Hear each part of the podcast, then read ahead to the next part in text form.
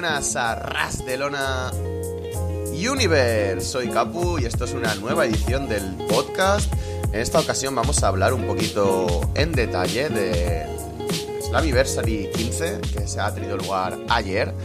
He tenido la suerte o la desgracia de quedarme a verlo en directo, así que si notáis un poco un cansancio bastante extremo en mi voz, es por ese motivo.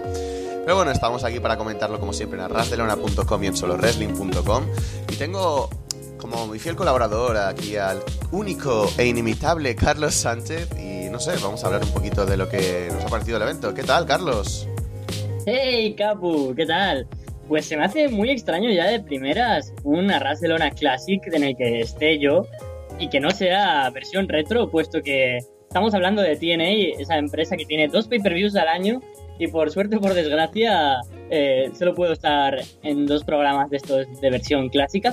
Pero esta noche hemos tenido un pay-per-view de estos que mm, no te dejan con un mal sabor de boca, que hemos tenido cosas interesantes, combates que merecían la pena de ver por la historia que nos venían contando detrás. Y realmente no sé si es que tú me tienes demasiado capu o es que Alessandro me tiene algo de alergia, que cada vez que nos toca grabar juntos se pone malo.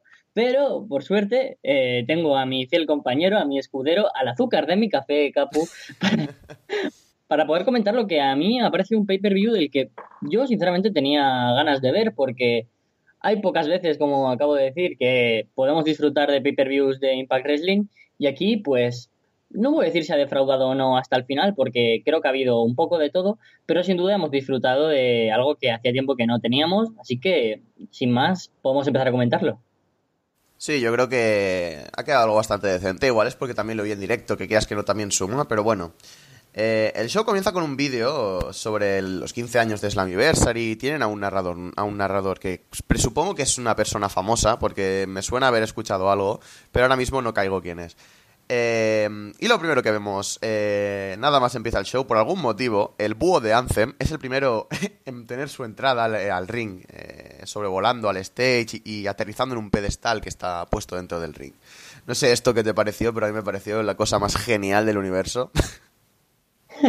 a mí me pareció bien absurdo, sinceramente. O sea, está bien, ¿no? Lo típico del patrocinio, de, bueno, Anthem, somos los nuevos dueños, somos los que hemos logrado de alguna manera salvar TNA y salvar Impact Wrestling, así que pues un poquito de, de la promoción pues está bastante bien y sinceramente no molesta. Y respecto al vídeo inicial, el cual es Barry Scott, el, el, comentarista o el que lo narra, una de las voces más espectaculares que nos ha dado Estados Unidos para películas y, y para todo, me pareció un vídeo increíble, ¿no? Con Impact Wrestling, aquello que nunca nadie imaginaba y llegó a tener a grandes estrellas, aparece Rudy Piper, aparece Kurt Henning, aparece Macho Man, que creó grandes estrellas, que aparece Jay Lethal, AJ Styles, Samoa Joe, y cómo estamos ahora y que tras tantas idas y venidas pues estamos aquí, fue sin duda una gran introducción para un pay-per-view que ya de buenas a primeras con este vídeo pues lograba crear algo de hype por este 15 aniversario.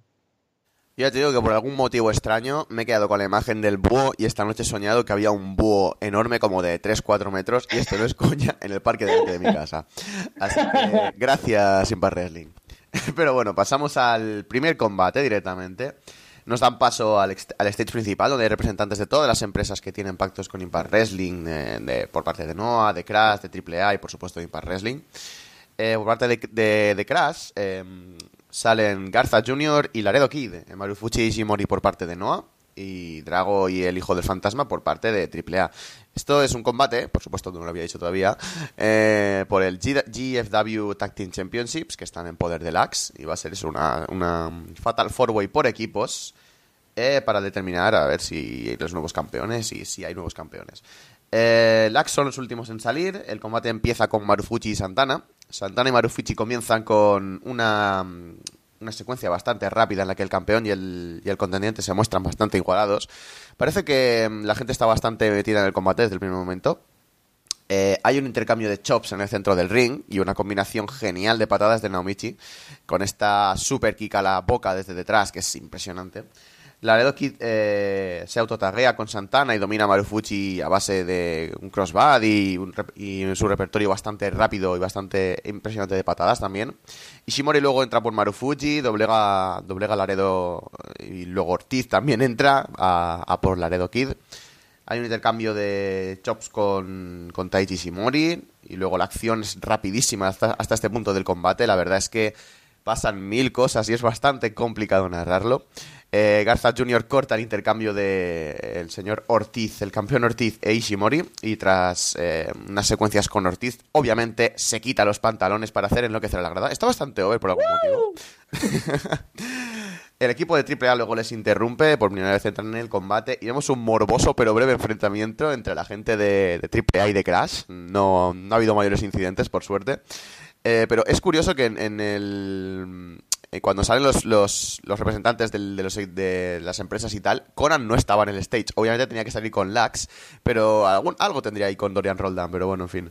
Eh, la acción y los equipos se suceden en el ring muy rápidamente, combinaciones geniales por equipo de El Hijo del Fantasma y Drago. Un Shatter Machine, o una especie de Shatter Machine incluso a Marufuji, y dives fuera del ring, muchos dives fuera del ring. Diamante intenta atacar... Em, o sea, hace caer al hijo del fantasma y Lax retoma el control otra vez. Ortiz y Santana pasan por encima del Team AAA, pero em, al final es eh, Garza Jr. el que consigue el control otra vez. Garza está muy over, es que lo tengo que repetir. Los japoneses otra vez ingresan en el ring, hay caos por todas partes, bla, bla, bla, bla. Es que hay mil cosas que decir de este combate, la verdad es que fue una acción muy rápida. Hay un punto en el que vemos a Diamante tratando de vencer a Garza Jr. De, forma impresionante con una hurracanana y lo intenta lanzar hacia afuera, pero Garza se estabiliza y acaba lanzando a, a Diamante fuera contra cuatro o cinco rivales. Hay muchísimos dives, hay muchísimas cosas. Y al final em, hay un Spanish Fly de Laredo Kid sobre Santana, desde la tercera cuerda, que no llega a la cuenta de tres, llega a la cuenta de dos. Y Ortiz y Santana al final aprovechan que Laredo está completamente flipado porque no ha conseguido la cuenta de tres tras eso. Le aplican su finisher por parejas y se llevan la victoria a cuenta de tres para retener los campeonatos sin duda es siempre acertado poner el combate que involucra más acción, más espontaneidad y quizás mayor caos para que coja ritmo y sea el buen sprint para empezar un pay-per-view. Y aquí decidieron poner el Fatal Four Way Match donde estaban en juegos tanto el título de TNA como el de Global Force por parejas de manos de LAX y fue interesante puesto que yo pensaba que iban a arrancar con el combate de la X Division pero este fue un combate que volcó más, más hacia lo serio y en cambio este combate de Fatal Four Way fue eh, entre wonderful y chaotic, pues, diría yo. O sea, tuvo mucho desorden. Desde el primer momento en el que ya se empieza a involucrar el típico brawl de entra una pareja, entra otra y todo son secuencias de parejas intercambiando golpes, sale una y entra otra, pero sin dar el relevo, cosa que me sorprendió mucho en este combate hmm. y creo que sumó sin duda al caos. Ahí podía entrar quien quiera, hacer el pin y no pasaba nada un poco extraño eso, pero no restó en el combate un match en el que sinceramente los luchadores ahí iban a, lucirse y la verdad es que todos tuvieron su momento y sobre todo voy a destacar a la pareja de Laredo Kid y Garza Jr. Siempre eh, me ha parecido una pareja que debería haber sido campeona o desde que llegó hace la misma vez que LAX con este Reset que tuvo Impact, me pareció que habían merecido mucho más y estaban ahí en un puesto secundario. Y aquí en este combate se ha visto como eh, es inexplicable que no hayan tenido más oportunidades.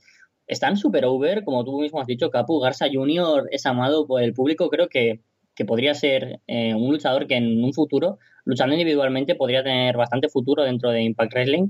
Cuando llegaron Garza Jr. y Laredo Kid, era Laredo el que se llevaba todos los aplausos, porque obviamente es un luchador más, más experimentado, más vistoso. Y, pero Garza Jr. con su carisma y siendo un real latino, yo creo que llega a un estatus muy bueno. Y además ese spot en el que eh, coge a, Garza tanto a uno por lo que viene siendo la espalda y otro a hombros y se tira, eh, perdón, los agarra Garza y se tira el aredo espectacular, toda una sorpresa como no, no murió ahí el, no me acuerdo si era Santana o Ortiz, pero increíbles spot. Y todos los demás también, Marufuchi y, Taiji Ishimori también tuvieron muy buenas combinaciones.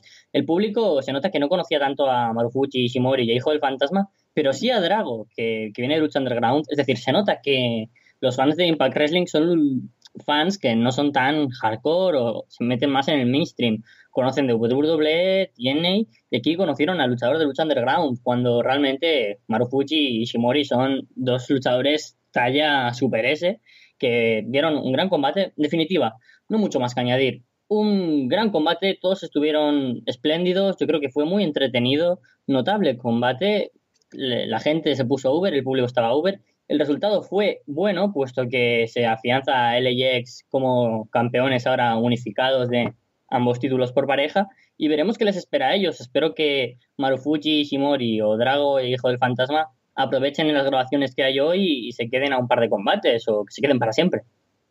Sí, desde luego yo creo que, bueno, aparte de esto que has comentado, que se queden las grabaciones, que yo creo que sería muy positivo, Igual seguramente acaben anunciando el retorno de la Wolex K o alguna cosa de estas que tanto le gustaban hacer a Jeff Jarrett. Ojalá, ojalá, porque sería genial y más con todos estos pactos. Tienen que aprovechar estos pactos tan grandes que tienen con todas las empresas, así que no me extrañaría nada. Pero bueno, el combate en sí, como has dicho, es perfecto para, para empezar con la velada. Es un opener bastante divertido. En ocasiones, como digo, se me ha hecho complicado incluso narrarlo por lo caótico que era la cantidad de spots. Prácticamente era un combate de estos de si parpadeas te pierdes cosas. Mm. Y no sé, el tema es que sí, que acabó siendo muy caótico en muchas ocasiones, hay algunos spots que no acabaron de salir, hay alguna cosa que no acabó de funcionar. Drago, por ejemplo, hay un momento a mitad del combate que se cae inexplicablemente de la tercera cuerda por algún motivo, el pobre hombre. Pero bueno, al final son detallitos que no manchan el resultado global del combate, yo creo que a la gente le gustó mucho, metió bastante a la gente desde el primer momento, que es lo que se pide de un opener. Recordemos que los mejores combates tienen que estar en el opener y en el main event. Y yo creo que sí, que cumplió completamente con su, con su función. Ayudó también a tener al Lax un poquito más eh, hacia arriba de lo que ya estaban, si no es que estaban arriba ya.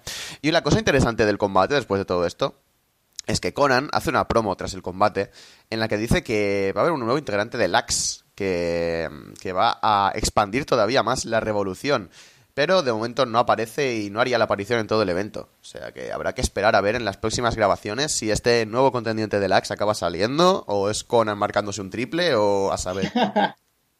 es curioso porque estando Miside en el stable y sin que la hayan utilizado todavía, me sorprende que quieran meter a más gente. Y es que habían rumores de que Homicide podría marcharse de Impact Wrestling y de hecho estuvo durante unos días en la sección de alumni mientras seguían emitiendo Impact y no había sucedido nada, ni noticias, pero sigue ahí, así que yo apuesto que será el propio Homicide que se suma ahora a la X Division, por ejemplo, y sería increíble, más nombres que se suman a los Low-Key, Matt Saidal, etcétera, o bien Eddie Kingston, el luchador que tenemos desaparecido desde la separación del DCC, sin duda sería una, toda una revolución, puesto que sería el powerhouse de la del stable y además encaja perfectamente, ha hecho pareja históricamente con Homicide, lo sabrás tú perfectamente, Capu. y la verdad es que encaja a la perfección, tiene los looks, tiene la fuerza, yo creo que puede encajar perfecto a LAX si es el que se suma. A lo mejor luego, como tú dices, se, se tira un triple Conan y se mete él en el stable y se pone a luchar, pero esperemos que no sea así. Sí, yo también pensé desde el primer momento que um, Homicide no, porque quieras que no está semi-retirado prácticamente, ya no luchan demasiados sitios. Pero Eddie Kingston sí que fue el primero que pensé, creo que es el que más encaja, tenía un pasado hacer gimmicks de este estilo más rollo lax, así que sí. Si acaba siendo Kingston y esto le comporta un push individual, eh, sería absolutamente genial porque es un talento muy desaprovechado de lo que es Impact ahora mismo. Pero bueno, luego de esto tenemos un segmento entre JB y Joseph Park en el que Joseph le da unas noticias tremendas a Jeremy. Le, dice que el combate mm, de esta noche, eh, el que tienen contra Scott Steiner y, Josh Matthews, va a pasar a ser un hardcore match. JB entra en pánico completamente, pero Joseph Park le dice que confíe en los viejos amigos. Esta frase que le ha repetido ya alguna vez. Eh, bueno, no tiene mucho más el segmento, simplemente para mm, hypear un poquito este combate. Y luego tenemos ya un video hype de la intensísima y súper trascendental rivalidad entre Moose y el señor Eli Drake y Chris Adonis. Y pasamos con el siguiente combate, que es precisamente Eli Drake y Chris Adonis contra Moose y de Angelo Williams, el debutante. Hay un grupo de cheerleaders que hacen la entrada de Moose y está acompañado por em, un par de, supongo que serán jugadores de NFL, que tampoco me sé los nombres, para variar, eh, tampoco me importan. Moose y Adonis comienzan el combate y desde temprano Moose toma la iniciativa eh, con una gran dropkick, un gran crossbody desde la segunda cuerda. Eh, Moose está muy on fire esta, esta, noche, está muy, muy, muy para arriba. Chris luego le da, eh, le a su compañero y la Drake pide a DeAngelo. Eh, Moose le da el relevo a DeAngelo. Williams aparece y limpia directamente el ring. O sea, es que hace hace una cosa muy rara. O sea, no me esperaba para nada una cosa de, los, de, un, de un luchador, que, de, una, de una persona que no es luchador profesional, pero ha dejado muy buenas sensaciones. Hace un shoulder tackle perfecto, o sea, vende, bumpea perfectamente un shoulder tackle. Luego hace un kick up hacia arriba, me le mete un ardrag em, eh, al señor Eli Drake, empieza con una sumisión y después le devuelve el tag a Moose, dejando bastantes buenas sensaciones. Eh, Moose acaba tumbando otra vez a Eli Drake. Williams hace un cannonball a la esquina eh, con, Drake estando en la esquina. Y Moose consigue una cuenta de dos. Los se toman luego el, control del combate. Eli Drake em, em, intenta hacer una cosa desde el apron, pero la cosa sale bastante mal. Eh, luce feísima y acaba cayendo. No sé aún todavía lo que estaba intentando hacer ahí. Eh, los malos luego dominan a Moose completamente. El, campeón Grand. Em, es, que estoy aquí bastante perdido, pero bueno. ¿Estás bien, tío? ¿Estás bien? Hmm. No sé. Eh, ah, vale, sí, eh, perdón, perdón. Es que mi letra es bastante patética, pero bueno. Em, el campeón Grand em, reacciona con un Lariat y después le da el hot tag otra vez a De Angelo, el cual destroza a Drake completamente con, con un Joder, es que no sale. Con un, con, ah, sí, con un One Leg eh, Codebreaker, un Samoan Drop, y luego hace un Standing Moonsault que se cae absolutamente la grada. O sea, la gente está flipando con D'Angelo Williams en este punto. Ha demostrado más en 5 minutos que Shera en 3 años que lleva en la empresa, así que con eso lo digo todo. Eh, se va la acción hacia afuera, eh, vemos a, haciendo un, al, a DeAngelo Williams un baseball slide hacia, hacia afuera contra los dos rivales. Vemos a Moose haciendo un crossbody hacia afuera que queda bastante espectacular. Moose siempre que hace vuelos queda muy impresionante. Y los faces deciden que es, por algún motivo es momento perfecto para sacar una mesa. Hay problemas para, mm, para que la acaben de colocar. La colocan al final en el centro del ring. Moose coloca a Donis en la mesa y Williams, este es el único fallo creo que de su intervención este, este, en este combate bochea un salto, un frog splash, se pasa de, se pasa de largo y no acaba de romper la mesa. Pero bueno, em, el spot cuenta igual, eh, cuenta de tres, de Angelo y Moose se llevan la victoria. Y tras el combate, Moose y de Angelo, no sé si lo hablaron en ese momento, supongo que sí, porque esto al fin y al cabo es un botch, pero deciden eh, romper la mesa que aún está intacta en el centro del ring con la espalda de Eli Drake tras una Power on de Moose. Y bueno, se queda así, todos contentos, todos celebran y se acaba el combate. De Angelo, Williams y Moose son los vencedores esa maldita mesa que al fin y al cabo no, no sabe tan mal que se bocheara, puesto que se pudo subsanar de maravilla el, final. O sea, todos obviamente entendemos que eso fue un bot, que esa mesa se tenía que haber roto, pero así pueden aplicar también su venganza y celebrar esa victoria post-combate rompiendo la mesa en Eli Drake, que al fin y al cabo era el rival más cercano a Moose. Así que antes de, de este combate uno pensaba que esta rivalidad porque había llegado. Y es que, sinceramente, es algo muy irónico. Todos, bueno, tanto Chris Adonis como Eli Drake querían atacar a Moose para ser el próximo campeón Grand. Y al final los dos formaron una pareja que venía involucrada a luchar contra Moose. Y D'Angelo Williams, compañero, amigo del campeón Moose, cuando luchaban en la NFL, pues le quería acompañar en el Anniversary y al final teníamos un 2 contra 2 en el que D'Angelo Williams y Moose iban acompañados también de Austin Dillon y Gary Barnitz, que he tomado apuntes, se enfrentaban a Chris Adonis y Light Drake. Antes de empezar el combate, a modo de previa, uno piensa, vale, tenemos a dos luchadores que están muy over, que son muy interesantes, que son, pues seguramente los luchadores más fuertes del upper mid-card de Impact Wrestling y que podrían pasar sinceramente al main event y no pasaría nada, como son Moose y Light Drake. Luego tenemos a Chris Adonis, un tipo a quien nadie le interesa en 2017, un tipo que en 2009 decías, oh, este tipo tiene pinta de ser un luchador importante cuando empezaban a destacar Bobby Lashley, Carlito, Umaga, pero bueno, Chris Adonis se convirtió en nada y ahora lo tenemos aquí haciendo pareja y luego teníamos a D'Angelo Williams, al cual decíamos, ah, uno, un wrestler que viene aquí a hacer caja, a dar un poco de fama al evento, a poner el nombre importante para dar publicidad, que en las noticias digan, bueno, y el luchador de la NFL, D'Angelo Williams, estará luchando esta noche. Pero es que D'Angelo Williams ha resultado ser posiblemente el mejor luchador, el mejor non-wrestler que ha dado un combate en la historia. O sea, para mí, sinceramente, no solo que ha cumplido su función y que no ha ejecutado movimientos como si pareciera fuera de lugar, sino que realmente era explosivo ese luchador, una dinámica, una sutileza al aplicar los movimientos. El público obviamente estaba on fire porque nadie se esperaba eso.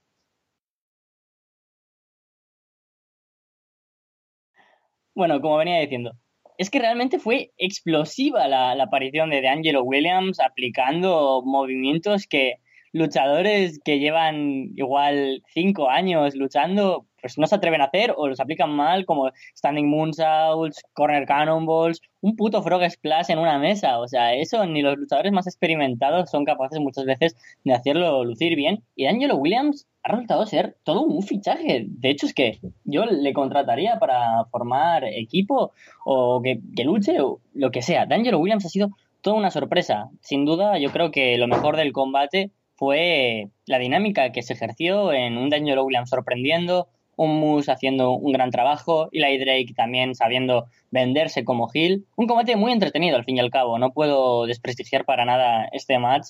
No era un combate de los que esperábamos para el main event o ni un combate del que esperábamos nada, sinceramente, bueno, pero es que ha resultado ser de lo más sorprendente de toda la noche. Yo lo califico como un combate más que grato para, para haberlo visto y eh, no ha sido un problema esto de que pierda alguien como Eli Drake y como, como Chris Adonis de manos de D'Angelo Williams, porque ha lucido muy bien. Entonces, yo estoy muy contento con todo el resultado y solo espero que el título Grant, que es lo que aquí se ha quedado un poco apartado, a ver qué hacen con él en este en estas próximas grabaciones porque me gustaría que no siguieran con la dinámica de ese título y veremos a ver qué sucede.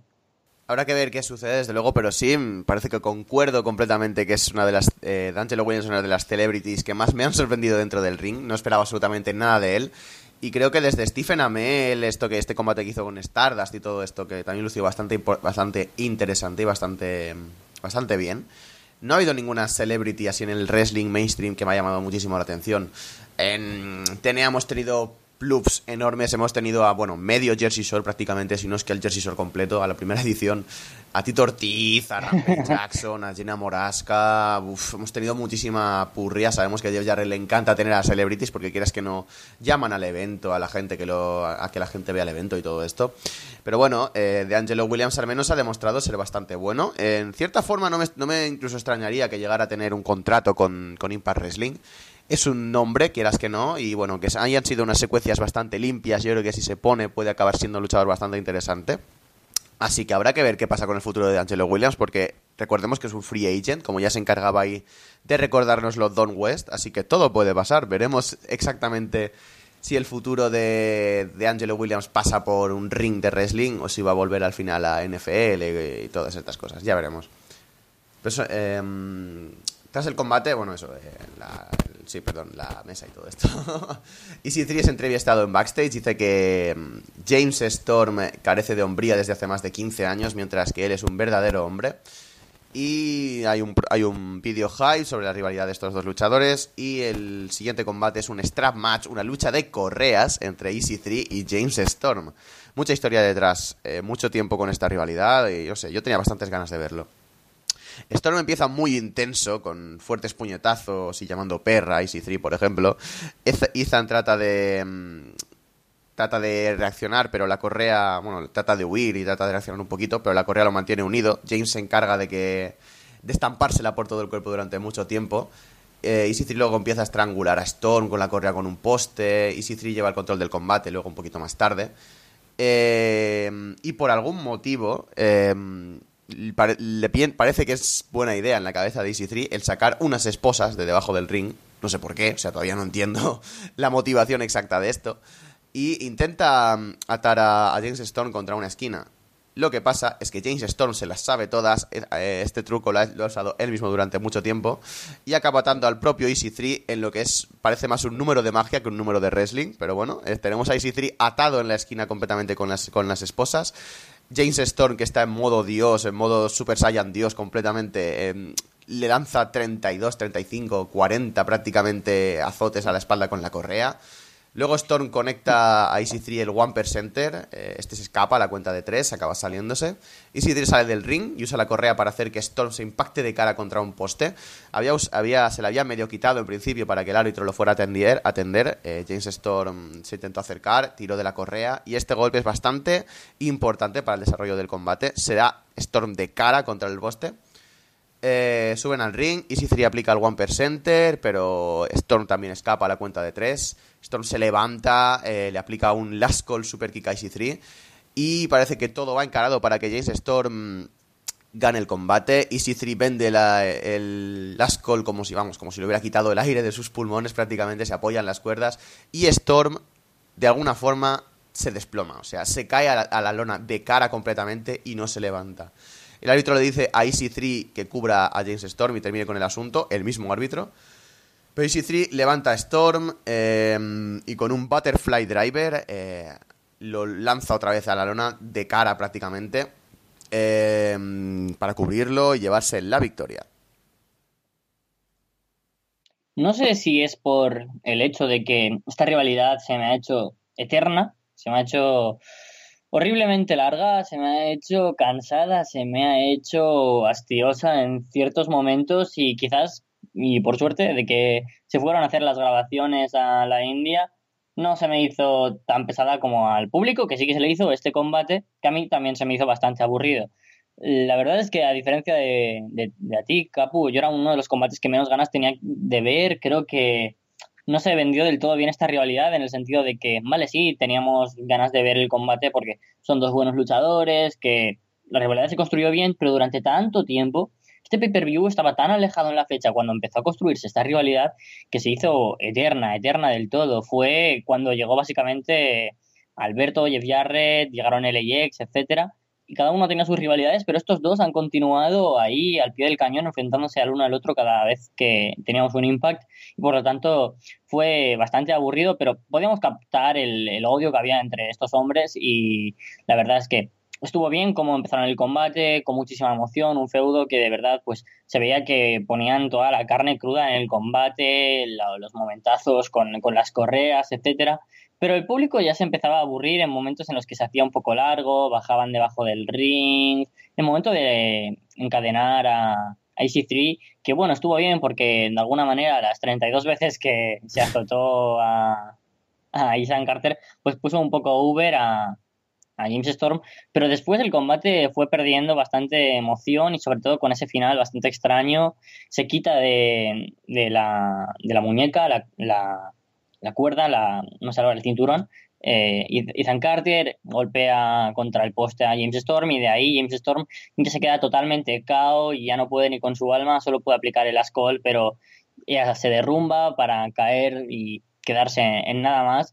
Se vendió este combate como algo muy importante durante todo el Road to Slammiversary y al final fueron 10 minutos con un final que, bueno, pues el público estaba callado, no hizo ni la cuenta de un 2-3 a gritos. Fue un combate bueno, normal, pero con un final muy extraño, que está bien porque protege a ambos luchadores, a Ethan Carter por ganar, el Hill, que está bien, al fin y al cabo es Ethan Carter, sigue imbatido en Slammiversary, y a James Storm, que todo viene por las trampas de Ethan Carter, por ese tremendo golpe que nos venden todo el rato en el esquinero, bueno, más bien en, en el palo. Ethan obtiene una victoria, aunque está bien porque gana Hill Hit, decimos que este hijo de puta ha ganado haciendo unas trampas que, que están muy mal. Entonces, de alguna manera, pues eso, se protege a los dos, pero no fue una victoria que realmente le dé nada bueno a ninguno de los dos porque no es un combate memorable, no es una rivalidad memorable. Veremos a ver qué pasa con cada uno por separado. Ojalá Ethan Carter en un run como Top Hill ahora contra Alberto sería lo mejor para ambos luchadores. Creo que son uña y carne y por las actitudes y el parecido que tienen tanto en ring como en micro podrían destacar. James Storm yo creo que ahora tendría que dar un pasito para atrás. Está bien que nos lo vendan como el TNA original, el hombre que ya fue el campeón mundial, que ha sido campeón de por parejas, el campeón que ha sido tantas cosas, pero ahora creo que debería dar un pasito para atrás, como está haciendo, por ejemplo, Abyss, sentirse un tipo importante, pero sobre todo en el backstage y no tanto in ring, dejarle la posición a otros luchadores. Y lo dicho, este combate para mí no fue un, fue un bueno, sí, estuvo normal. Sí, la verdad es que pareció más un combate de televisión, más que de un pay-per-view importante durante algunos trozos del mismo combate. Easy 3 y Storm trabajaron creo que bastante bien, pero no sé si es que no tenían tiempo, no sé si es que Storm se hizo daño de verdad eh, después, o sea, en el combate, que lo llegué incluso a dudar en directo. Eh, no han salido noticias al respecto, así que supongo que sería un, un show, sería un trabajo, ya está. Em, pero me sorprendió muchísimo este final, no me esperaba para nada esto, no sé, la verdad es que me dejó bastante frío el final y todo lo que pasó. Y creo que sobre todo eso fue lo que acabó lastrándome el combate. Yo la rivalidad sí que tenía ganas de verla, pero verla acabar más que nada. Y creo que AC3 puede salir de aquí bastante bien, incluso acabar de retar a Alberto el patrón y todo esto. Pero tengo la sensación de que no se va a acabar aquí el tema, de que aún van a alargar esto un poquito más, espero que no. Pero sí, la rivalidad parece que nació un poquito de las circunstancias, un poco como lo de que hablaba de, de Rao y Samoa Joe enfrentándose a X, Finn Balor enfrentándose a X, que parece que los junten simplemente porque no saben qué hacer con ellos. Y es un poco lo que ha pasado con esta rivalidad, pero bueno, creo que al final ha salido algo bastante interesante, de no haber sido por ese final y esa cosa extraña que hicieron, que sí, que es interesante pero que no acabo de conectar a nadie. Esto me parece que este golpe con el esquinero y este de repente se desploma Storm, no sé, podrían haberlo montado de forma bastante mejor para que esto fuera más interesante o tenga, o sea, más impresionante. Y no sé, un final extraño, un feudo extraño que ha salido de la nada. Así que habrá que ver qué pasa con el futuro. Pero bueno, lo bueno de todo esto es tener a EC3 como Hill, recuperado para la causa y seguramente aspirando a cosas mayores. Que tener a EC3 en una posición importante en la pantalla siempre es algo, vamos, es un acierto mayúsculo. Tenemos, eh, van pasando el show y tenemos a The Pope, el eh, D'Angelo Dinero, con James Storm todavía en el ring siendo atendido por el personal médico. Sale a acompañar al señor Roberto, Robert Flores, o Roberto Flores, no sé cómo se llama exactamente, y Don West en comentarios. Eh, nos anuncian que el siguiente combate que va a tener eh, lugar, esto después del video hype de rigor, obviamente, es JB, Jeremy Boras y Joseph Park contra Scott Steiner y Josh Matthews, que recordemos que um, ay, ay, madre mía, spoiler, Joseph Park eh, hizo que fuera un combate sin descalificación mismamente. Eh, así que bueno, eh, sale primero Josh Matthews, que parece la versión del chino de Myth eh, de, 2017, de 2007. Perdón.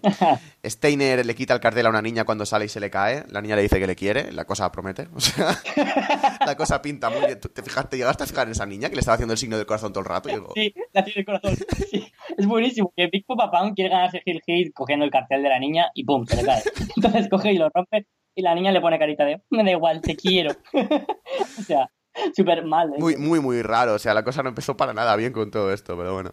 Eh, Matthews hace un rato el tonto cuando ya están todos en el ring. Hace un rato el tonto con. Con Joseph Park, hace, ah, que te voy, puedo golpear, te puedo golpear. Nada, eh, Park no siente absolutamente ningún golpe. Tenemos una acción, bueno, bastante mediocre eh, en el ring un rato. Entra Jeremy Boras, eh, pero Josh le da el tag a Steiner. Se llegan a el abucheo del respetable. Del, bueno, respetable. La gente canta boring ya a estas alturas. Boras se acobarda y le da el tag team a su. El, tag, a su compañero. Steiner acaba tomando la ventaja sobre Park. Lanza a Park a la lona. Lo azota con un codazo. Es bastante patético. De hecho, eh, Steiner tiene una serie de puñetazos que mm, hacen lucir a Gina Morasca como Kenta Kobashi, eh, más o menos. Park luego rueda hacia afuera del ring. Matthews sube al esquinero salta, esto me parece que es lo mejor que ha hecho Matthews en toda su carrera, salta hacia afuera sobre los dos luchadores, eh, cae de espaldas, es lo único malo que tiene, lo único reprochable, pero bastante, bastante interesante, Josh Matthews, que no sé realmente si ha tenido un pasado como luchador, pero al menos si no lo ha tenido, se ve que ha estado trabajando para esto, así que bueno, puntos de mérito, más o menos. Em, la pelea se traslada fuera del ring completamente, Steiner saca una de las, una de las barricadas y se la lanza a Steiner con sus barbaridades, como es de costumbre. Pero Boras y Park escapan hacia el backstage y aquí es cuando se nota bestial y una cosa que me encanta, dije no puede ser en el momento. Eh, se nota el corte, se nota que pasan a un vídeo pregrabado y esto pasa a ser Final Deletion 4.0, 5.0, o sea, una cosa muy extraña. Las cámaras muestran como ambos huyen, detrás aparecen Steiner y Matthews a la persecución. Estos toman un carrito de golf porque Steiner se pone, no, espera, Matthews, coge el coche, o sea, con su acento, no sé imitar voces, pero bueno, me entendéis. Y comienzan a perseguir a sus oponentes.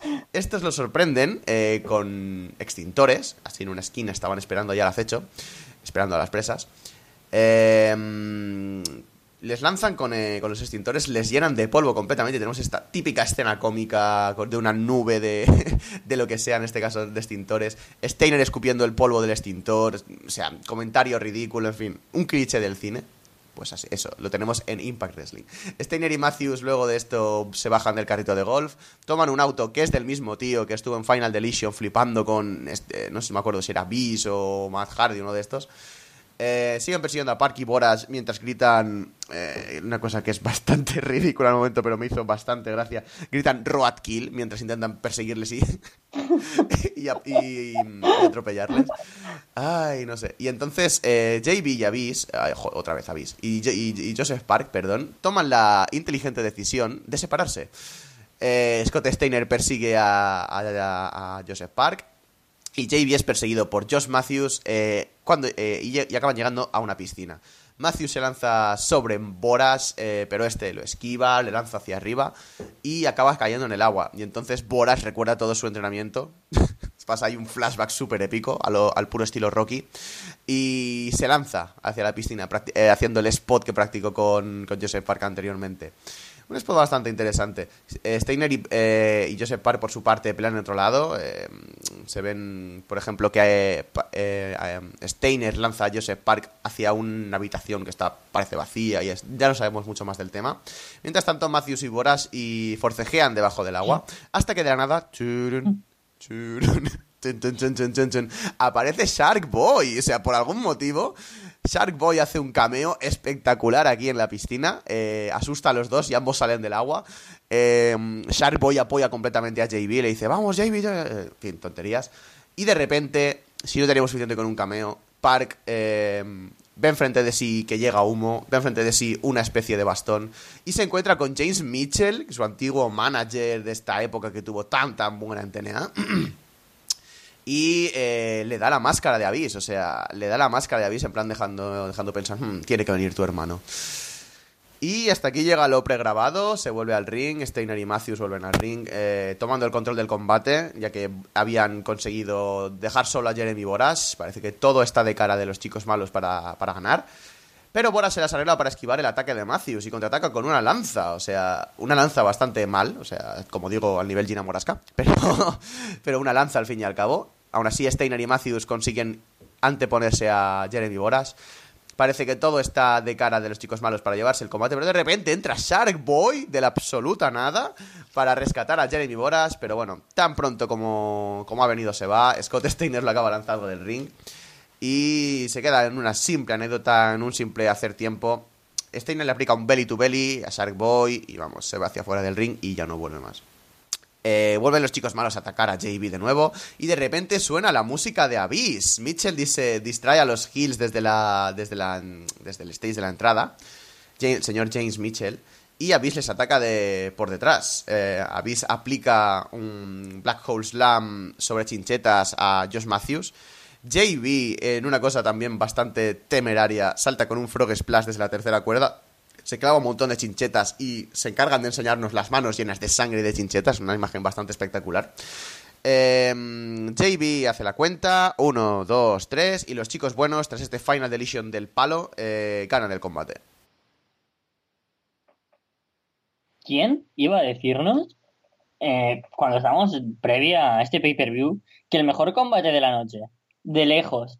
Y sin duda una de las cosas que vamos a destacar al final de año va a ser el combate entre Jeremy Boras y Joseph Park contra Scott Steiner y Josh Matthews. Es que recuerdo perfectamente el momento en el que empieza esta rivalidad, en la que básicamente todo viene por unos tweets que publicó Josh Matthews, no sé si en Kayfabe o fuera de Kayfabe, en el que decía que él era el mejor comentarista de todos los tiempos, que ha sido mejor que Jesse Ventura, mejor que Jim Ross, mejor que Mike Tiney, y claro, aquí Jeremy Boras ya toca la fibra sensible y dice que mejor que todos esos profesores que ha tenido él es imposible y empieza una rivalidad en comentarios que tanto a Alessandro, a mí, supongo que a ti y a todo el mundo se nos estaba haciendo bastante pesada, pero por momentos se hacía entretenida. En el momento en el que aparece Joseph Park, nos asustamos.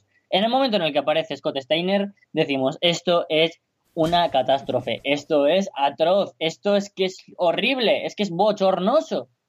Pero van pasando los días, los segmentos de Jeremy Boras entrenando con Joseph Park resultan ser lo más divertido y emocionante de los últimos Impact y llegamos al combate y uno llega pues con el hype que puede tener porque sea un buen comedy match y resulta ser uno de los mejores comedy match que voy a recordar en mi vida fue una muy buena decisión el no tener el full in-ring action, sino también tener eh, parte fuera de la arena y al estilo de, de los Total Deletion, etcétera, eh, algo pregrabado de acción en exteriores y con efectos especiales, etcétera, cosa que al público de Impact Wrestling, a diferencia que WWE, cuando esto sucede, no se ponen triste o a buchear, sino que lo aplauden porque saben que es uno de los puntos fuertes de Impact, que tienen siempre sorpresas, hay humor, hay eh, incluso momentos interesantes. La acción in-ring del principio pues está bien para poner un poco al público en, a tono de cómo va a ser el combate. Vemos que hay, por supuesto, un mayor nivel por parte del equipo de Scott Steiner y Josh Matthews, porque Josh Matthews al fin y al cabo es más joven y se mueve mejor que Jeremy Boras, y bueno, Scott Steiner y Joseph Park está todo dicho. Entonces, vamos a, lo interesante. Fuera del ring, llegamos a la parte del No Stop Deletion, que aquí no sé cómo llamarle, pero bueno, la parte pregrabada al fin y al cabo. Eh, con este momento en el que empiezan a montarse en el carrito de, de golf y llegan los pequeños easter eggs a los momentos de, los Hardys, el chico del camión que, siempre lo flipa con estos luchadores, el que estaba enamorado de, de Rosemary, y, etcétera, que siempre acaba recibiendo, pobrecillo, que deje de ir por, por los estudios de Orlando porque solo cobra, me da mucha penita. Y también tuvimos más easter eggs como el, propio eh, la propia piscina, etcétera, cositas que al fin y al cabo pues uno recuerda con anhelo y la verdad es que luce bien estos momentos con la música, los planos muy épicos de cámara, la edición muy buena. El, momento de que llegan a la piscina y se ve que todo el entrenamiento de JB ha merecido la pena, ha dado sus frutos espectacular, como hace incluso ese 415 a la piscina que, todos hemos hecho alguna vez, pero que en Josh Matthews, en Josh, perdón, en Jeremy Boras, uno no se espera y, y luce muy bien.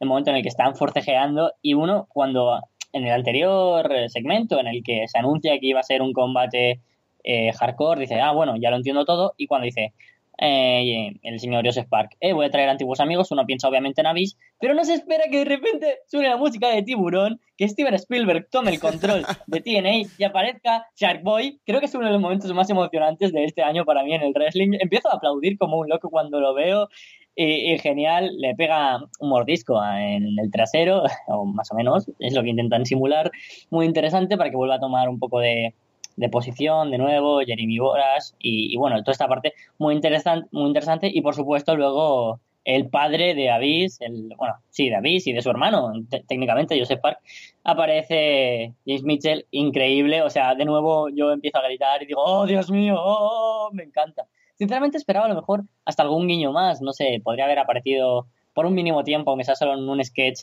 Crazy Steve, y ya me habría encantado eso, pero no me voy a meter con nada llegamos al ring y de nuevo genial como Abyss vuelve a lucir como el Abyss de 2010 y no como el Abyss de 2015.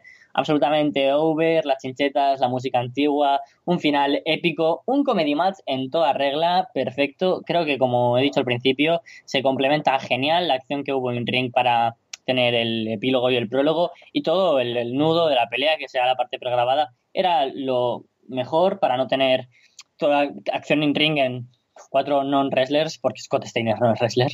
Entonces, lo más interesante y lo más elocuente fue tener un increíble vídeo, tener un final magnífico. Sin duda, una historia que acaba muy, muy bien. Estoy muy contento con el trabajo que hicieron Don West y Robert Flores en comentaristas, así que tengo curiosidad por qué van a hacer con ellos. Me, gustaría una pareja quizás con Robert Flores y con Jeremy Boras, pero bueno, en definitiva, el mejor combate de la noche, lo más interesante de la noche, muy divertido y incluso daría cuatro estrellas a este combate, un comedy match que sin duda parece que iba a apestar y acabó reduciendo como oro. Desde luego me parece que nos sorprendió a todos, creo que todos teníamos la misma duda, el mismo miedo con este combate, con tener a Scott Steiner en pleno 2017 luchando, con tener, bueno, es que lo, peor es Scott Steiner, que sean los dos comentaristas me da, me da menos igual, pero es que que, que esté Scott Steiner es que me da mucho miedo. Y obviamente tener a dos non-wrestlers como son em, JB y Josh Matthews, por supuesto, tenerlos en un ring enfrentándose, nunca trae cosas buenas. Si quien recuerde el Michael Cole contra Jerry Lawler, a pesar de que Lawler era luchador, me entenderá la perfección. Y no sé, fue bastante em, divertido, fue algo bastante chulo, bastante TNA en este sentido. Eh, parece que se han conseguido especializar bastante en este tipo de combates, en este tipo de segmentos y tal. Es una de sus invenciones prácticamente. Esto es cosa, mm, en, bueno, eh, controversias aparte, muy TNA y muy Broken Hardys. Eh, y creo que si siguen haciendo estas cosas, eh, yo creo que puede llamar bastante la atención. Para, combates puntuales, para cosas de este estilo, sería genial que retomaran esta vieja fórmula que tanto éxito ha tenido. porque siempre es divertido de ver, siempre es divertido ver las idas de olla que pueden llegar a ocurrir, siempre es divertido ver cameos de este estilo. No sé, a mí la verdad es que me hizo mucha ilusión ver a Shark Boy, ver a James Mitchell también. Me pareció genial el desarrollo del combate fuera de, fuera de la arena y todo esto. Y no sé, siempre me, siempre me han gustado mucho ese tipo de, de, combates desde que se lo vi, desde que vi el Final Deletion y todo esto. Así que ojalá mm, esto sea una, una constante un poco más normal, veamos combates de este estilo cada X tiempo. Y esperemos que la rivalidad termine aquí, porque la verdad es que creo que es el broche de oro perfecto y que todo se ha desarrollado con la tontería bastante bien. Así que bueno, pasamos al siguiente segmento, que es Alberto el Patrón, estando entrevistado por Mackenzie Mitchell en backstage. Dice que este es el combate de su vida y que va a estar su padre acompañándole en su esquina también. No dice nada de su hermano, parece que le, le discrimine o algo, ya que luego veríamos que también aparece. Y dice que le dice que le da igual si Lashley trae a Donald Trump, que igualmente le quiqueará el trasero, así que tenemos ahí a Alberto el Patrón motivado por conseguir el título más tarde. Lo siguiente, nos sacan un nuevo vídeo promo que son espectaculares completamente, creo que estaremos de acuerdo aquí. Y el siguiente combate es un Full Metal Mayhem intergénero entre los Natural Born Killers, o así es como se hacen llamar, no sé si, lo, no sé si es canon, ¿sabes? Prácticamente. David Richards y Angelina Love contra Eddie Edwards y Alicia Edwards. Los ex-Wolves colisionan con sus mujeres entre medias. Edwards y Alicia son sorprendidos mientras caminan por la rampa haciendo su entrada.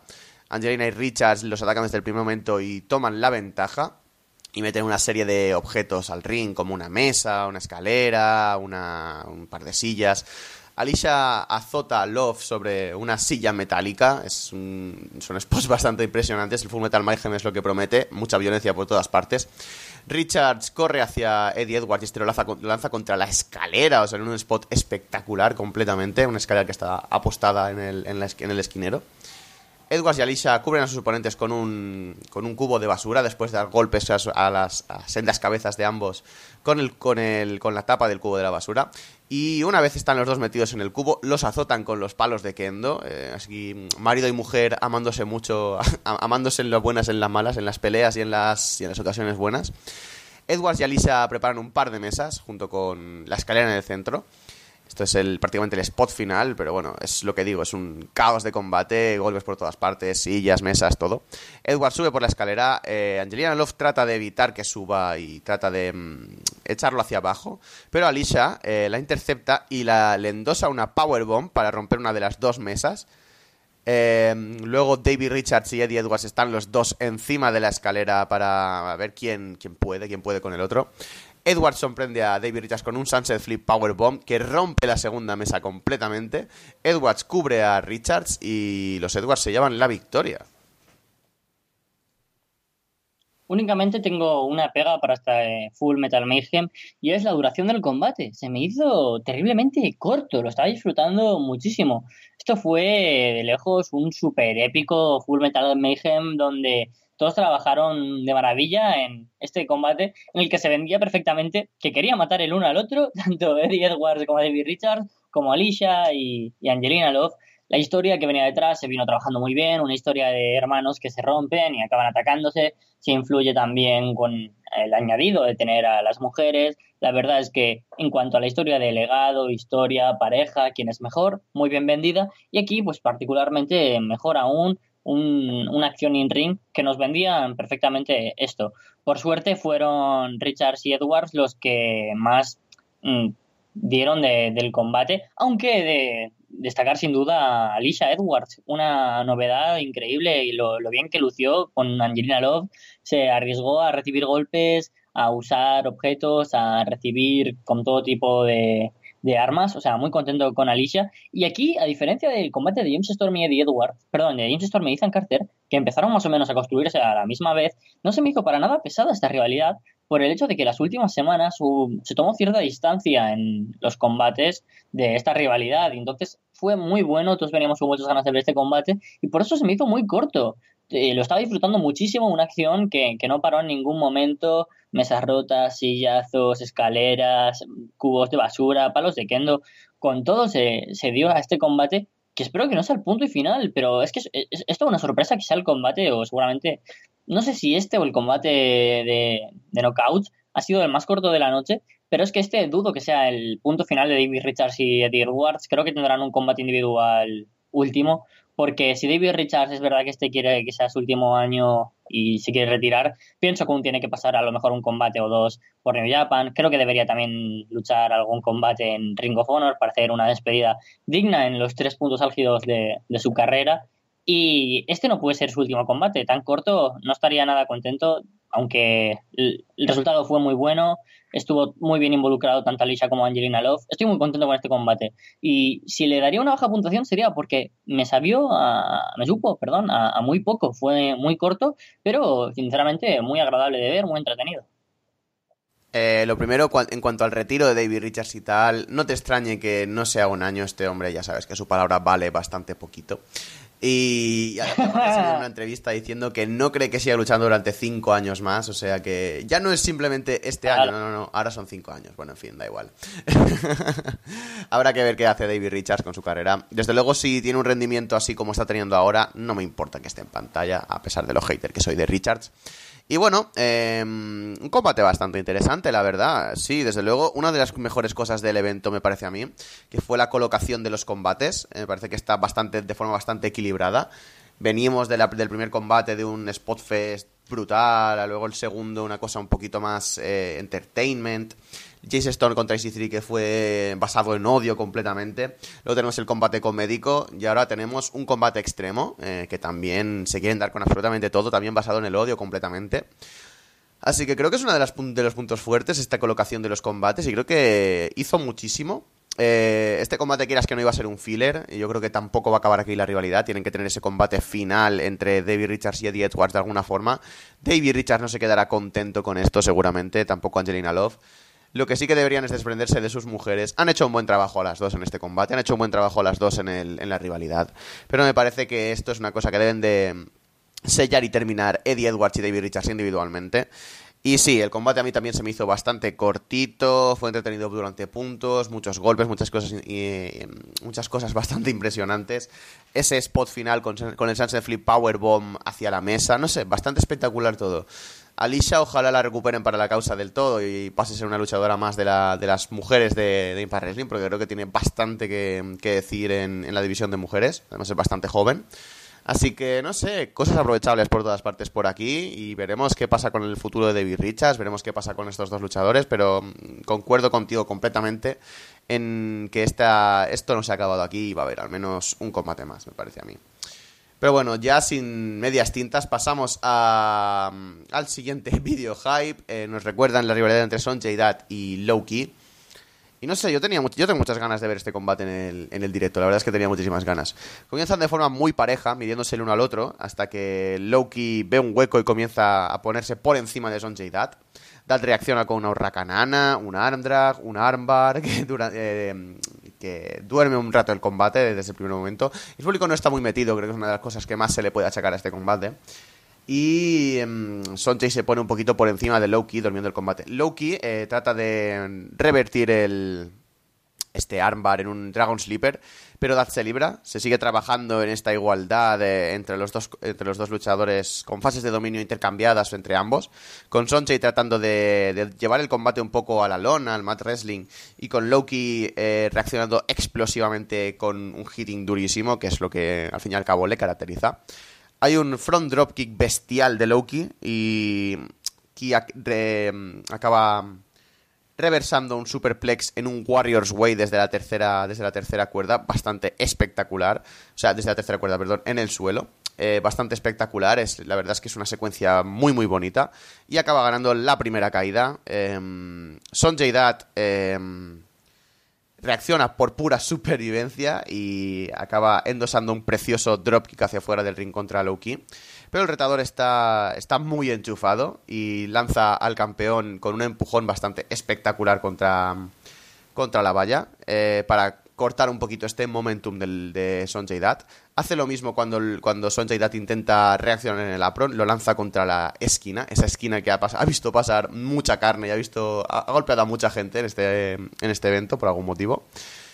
Y el combate sigue desarrollando así. Loki intenta cortar las fases de, de los comebacks de, de Sonjay Dat de forma prácticamente desesperada. Em, tenemos un par de Nearfalls. Tenemos a Loki que salta y de repente se con, un Warriors Way. Eh, Sonjay se aparta y Loki se hace daño en el tobillo. Creo que esto, esto es una de las claves del combate completamente. Eh, consigue de alguna forma reaccionar. Y falla otro Warriors Way. Eh, y con una front dropkick, Sonjay consigue una cuenta de dos. Loki se duele el tobillo tras el Warriors Way fallido. Pero esto es una actuación simplemente para que para poder ponerse por encima de Sonjay. Esto llega a otro Nearfall. Ki coloca a Dat sobre la escalera de acceso al ring, la, la, escalera metálica. Y falla otro Warriors Way, ya llevará como dos o tres. Y se estampa contra ella, doliéndose todavía más del tobillo. Dat aplica un Moonsault eh, hacia afuera, y trata de hacer rendir a Loki con un armbar, eh, sea, con un armbar, perdón, con, un, un armbar al, tobillo de toda la vida. Em, con un half Boston Crab, perdón. Em, Loki se las arregla para librarse y aplicar otro Warriors Way, pero Dat em, le da la vuelta y se lleva la segunda caída con un pin que se saca de la absoluta nada. Luego Loki se quita la chaqueta ya, desesperado, completamente sudando. Hay un intercambio de elbows en mitad del combate, un slugfest bastante interesante esta fase. Eh, Ki acaba dominando de nuevo, pero Dad se acoge al espíritu del underdog más alto de todos, eh, Sami Zayn, em, para reaccionar em, bastante impresionantemente. Eh, pero Loki no da su brazo a torcer en ningún momento, sigue con su dominio, consigue un par de cuentas que llegan a dos, un par de nearfalls. Ki coloca a Sonja y Dad en el Tree of War eh, pero Dad reacciona, eh, lo lanza de la esquina contra la lona completamente y aplica rápidamente un moonsault acabado en foot stomp para retener el título y llevarse la victoria. Aquí, como habéis visto, fue un combate bastante largo y esto me lleva a varias cosas. No todas son buenas, pero la verdad es que el resultado creo que fue, en definitiva, en la balanza bastante más positivo que negativo para empezar, los combates de dos de tres caídas no son mi estilo. Creo que nunca han estado bien buqueados, que son combates que se hacen bastante cortos, que no se hacen creíbles, que tan rápido se reponga uno o que un luchador con tanta experiencia pueda caer en una caída en cuatro minutos. Eso son puntos que normalmente no se trabajan bien en estos combates y que aquí, sin embargo, se trabajaron muy bien. Se aseguraron de dar a este combate mucho tiempo, cosa que fue, por un lado, lo mejor que le pudo venir al combate y por otro lado, lo peor para empezar, vamos a ir por, caídas en, esto de mi opinión. Y es que la, primera caída fue muy creíble, tardaron mucho tiempo en, llevar a la primera caída, cosa que es muy realista. Esa, ese pisoteo permanente que, tenía Low Key para poder ganar el pinfall fue muy creíble porque fue un, un toma y daca sin parar que registró sin duda un, primer punto muy creíble. Pero a, partir de ahí empezó a venderse la lesión, por decirlo de alguna manera, que Loki tenía en el tobillo para dar un poco ventaja a Sonyedat, cosa que se vende muy bien. Sonyedat consigue remontar hasta que de tanto esquivar el Warriors Way, como bien ha dicho Capu, pues consigue la victoria. Esto parecía mm, positivo desde el lado del buqueo, decir, bueno, les han dado tiempo, un buqueo que tenga condiciones para que se pueda llevar una victoria de remontada, y que no sea poco creíble, cosa que está bastante bien, pero tiene bastantes puntos negativos. Lo primero, 20 combates en un combate de uno contra uno de X-Division, donde no se destaca para nada los movimientos aéreos, la, los spots locos, la sorpresa, hace que el público se canse. Y no solo el público, yo también desde mi casa los 20 minutos se me hicieron muy largos. Y en este match se nota que estaban bastante cansados el público. Y luego ya por, por desgracia, esta desgana que hubo a partir de este combate se contagió un poco para los dos main events, cosa que ah, fue posiblemente uno de los puntos más terribles de, de todo el show. Pero bueno, de todos modos, lo que decía, el combate estuvo muy bien estructurado, pero 18 minutos se hicieron largos porque no hubo nada distinto, era todo el rato unas transiciones un poco lentas, se centraron igual demasiado en lo del pie. Creo que podría haber aprovechado Sonja y Dad en querer hacer a Loki que se moviera más rápido para desgastarle más, aprovechar aún más lo del pie con eso. Creo que no se trabajó bien el cómo ejecutar los movimientos, las transiciones, el buqueo de los spots y, se, y sí que se hizo bien la estructura del match. Suele ser al revés, pero bueno, ya no podemos pedirle tantas cosas al dios del wrestling. Pero bueno, de todos modos, yo creo que el combate no fue malo del todo, fue, estuvo bien, tuvo sus cosas interesantes. Dad lleva la victoria, que es lo que esperaba. pero como yo digo, no demasiado entusiasta con el resultado en general del, del combate. Faltaron spots para mí, faltaron grandes spots. Fue, sobró un poco de tiempo, aunque el buqueo estuvo bien, pero bueno, el resultado estuvo bien, aún para el tiempo que, que tuvo, que es lo que más me alegró creo que pudo haber estado mejor, pero el resultado fue bueno. A mí, por contra, me parece que el, combate fue genial. O sea, me parece que es el match of the night, completamente, incluso. Oh. Em, tenía ganas, ya te digo, de ver a Sonjay Dutt y a Loki en, en el ring, los dos, uno, uno contra uno, en un, un estadio bastante más, más grande, un, un escenario, perdón. Em, y creo que cumplieron con creces. O sea, la estipulación esta la hicieron muy bien. Loki desde el primer momento mostrándose, bueno, a pesar, de igualado contra Sonjay Dutt, mostrándose un peldaño por encima, por eso se lleva la primera caída. Igual sí que se puede achacar esto que dices de, del tobillo, de la pierna, todo esto. Podrían haber vendido muchísimo más el dolor o podrían haber hecho, aprovechado mucho más ese Limward, pero me parece que fue un combate muy bien trabajado, muy bien estructurado. Todas las caídas significaron algo que, como concuerdo contigo, que es una de las cosas que los, los two out of three falls que no queda muy creíble que caiga de primeras y menos sabiendo todo lo que se está jugando normalmente los luchadores que se meten en este, en este, este tipo de combate. Pero yo creo que lo hicieron bastante bien. Igual la, la, segunda caída me hubiera gustado más que se la llevara Sonjay por sumisión o alguna cosa de estas, ya te digo, vendiendo el dolor de la pierna. Y en general a mí me encantó, o sea, me parece que es una de estas joyetas escondidas que tiene la X-Division, o lo sería más si el, si el público se hubiera metido un poquito más en el combate.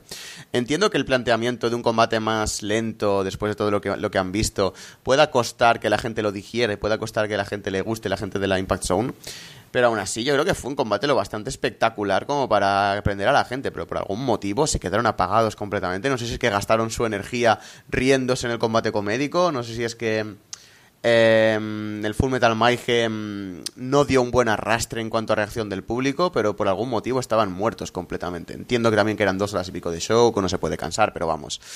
No sé, muchas cosas también a mejorar en esto, es lo que digo que lastra un poquito para que no sea un combate mejor, pero yo creo que la acción en sí en el ring fue muy correcta y que vamos, salí muy contento de este combate. Ya digo, me parece que es el macho de Night para mí.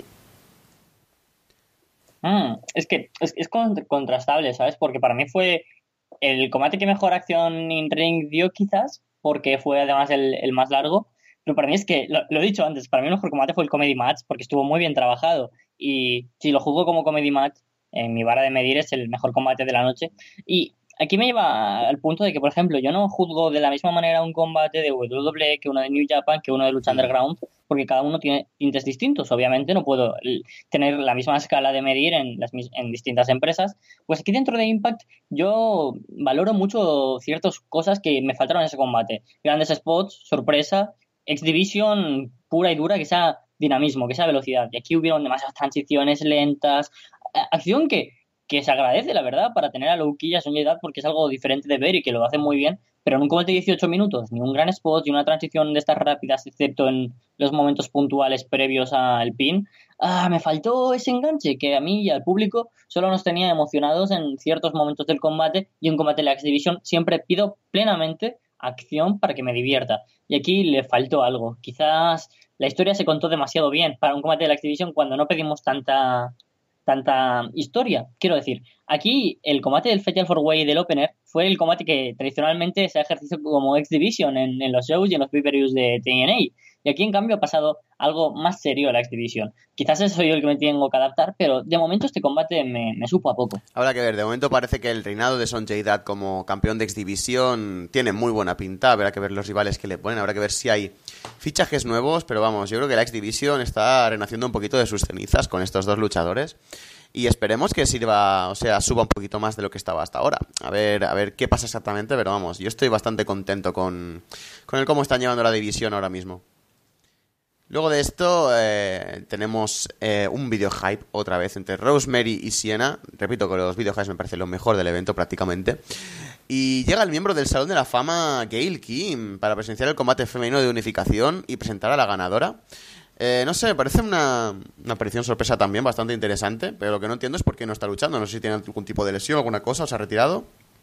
Pero bueno, puede llegar a necesitarse la ayuda de Gail Kim para según qué cositas. Eh, y pasamos al siguiente combate, que es el combate de unificación del campeonato de mujeres de Global Force Wrestling, que estaba en poder de Siena, y el campeonato de las Knockouts de Impact Wrestling, que estaba en el poder de Rosemary. Eh, Rosemary tiene una entrada espectacular con una cantidad de mujeres que hacen, bueno, se comportan prácticamente como ella, como una loca completamente. Parece que una máscara, es todo muy, muy espectacular. La verdad es que me parece la mejor entrada de, de, todo el Slammiversary, de todo el evento, superando a la de Moose, que también fue bastante, bastante chula, bastante interesante. Aparecen luego KM y Laurel Van Ness, mientras Rosemary y Sienna intercambian movimientos en el ring. Por algún motivo, em, eh, entienden que es mejor salir ahora que no al principio del combate, por algún motivo. Rosemary lleva la ventaja hasta que Siena le conecta un German suplex bastante espectacular. Siena se mete con el público, Rosemary aprovecha para atacar, la lanza con un suplex, luego conecta una patada voladora y grita con fuerza. Rosemary conecta otra enorme patada, pero la cuenta solo alcanza en dos. Siena contraataca con un silencer. Ah, bueno, se me ha olvidado comentarlo. Hay un momento del combate, es que ya me, ya me he pasado del, del momento en el que Rosemary lanza a la señorita Siena eh, hacia afuera del ring y cae prácticamente encima de Laurel Balnés y vemos la cosa más rara del, evento, me parece a mí. Laurel Balnés y Siena empiezan a discutir por algún motivo, pero las grandes eh, aptitudes para la interpretación de Laurel Balnés hace que en lugar de lucir serio, luzca como completamente ridículo. KM decide en ese momento, no, no, no, me la voy a llevar. Se lleva a Laurel Ness, se la pone encima del hombro, se van hacia backstage y no sé por qué motivo deciden que es mejor dejar a Siena vendida completamente contra Rosemary sola antes que intentar ayudarla. O sea, no sé, es la cosa más estúpida que ha pasado en todo el evento, pero bueno. Em, como he dicho, Siena contraataca con el Silencer, pero Rosemary escapa de la cuenta de tres. Rosemary aplica el Red Wedding, pero aquí Laurel interfiere. Em, Rosemary intenta más tarde lanzar el Mist, pero Siena eh, la ve, eh, le tapa la boca y hace que eh, Rosemary se esté ahogando completamente en el Mist. Venden incluso que el Mist quema en la mano a Siena, no sé, algo bastante interesante, la verdad. Ayuda a poner bastante over el, el liquidillo. Em, reversa luego Siena un intento de Red Wedding en, en una sumisión y Rosemary se rinde y Siena, bueno, acaba venciendo y unifica ambos títulos.